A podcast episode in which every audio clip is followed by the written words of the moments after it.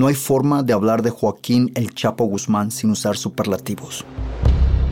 Y claro, no muchos pueden empezar como agricultor en las montañas de Sinaloa y convertirse en el mayor traficante de drogas hacia los Estados Unidos, según afirma la DEA. Actualmente, el Chapo se encuentra recluido en una cárcel de máxima seguridad en Nueva York por tráfico de drogas, lavado de dinero y homicidio.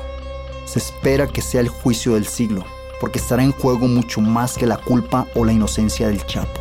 Se estará juzgando más de una década de la guerra contra las drogas.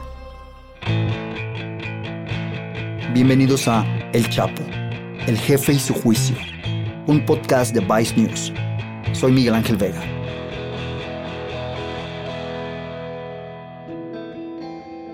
Pues para mí es un buen hijo, una persona que se ha dado a querer con toda la gente. Mientras que el Chapo se presenta en una corte en Nueva York, les vamos a presentar las personas que han sido impactadas por él como su familia. Desde que se lo llevaron no, ha cambiado nada México, al contrario, va, va, de pique para abajo. O sea, ¿qué es lo que han beneficiado? ¿Qué, qué es lo que han logrado? Si él ha escapado de, de lugar es porque se le ha permitido. El agente de la DEA que durante años lo estuvo cazando.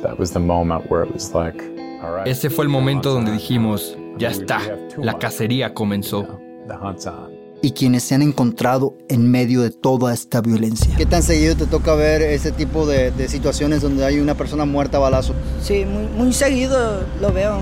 Eh, de hecho, hasta creo que ya estamos impuestos la gente de aquí. Somos rastreadoras.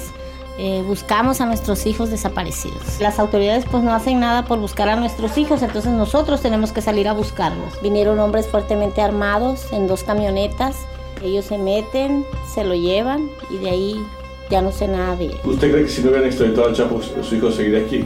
Sí. Se supone que el gobierno está para proteger a la nación y aquí no están abusando de la nación, del pueblo. Este podcast se estrenará el primero de noviembre, exclusivamente en Spotify, en inglés y en español. Los esperamos.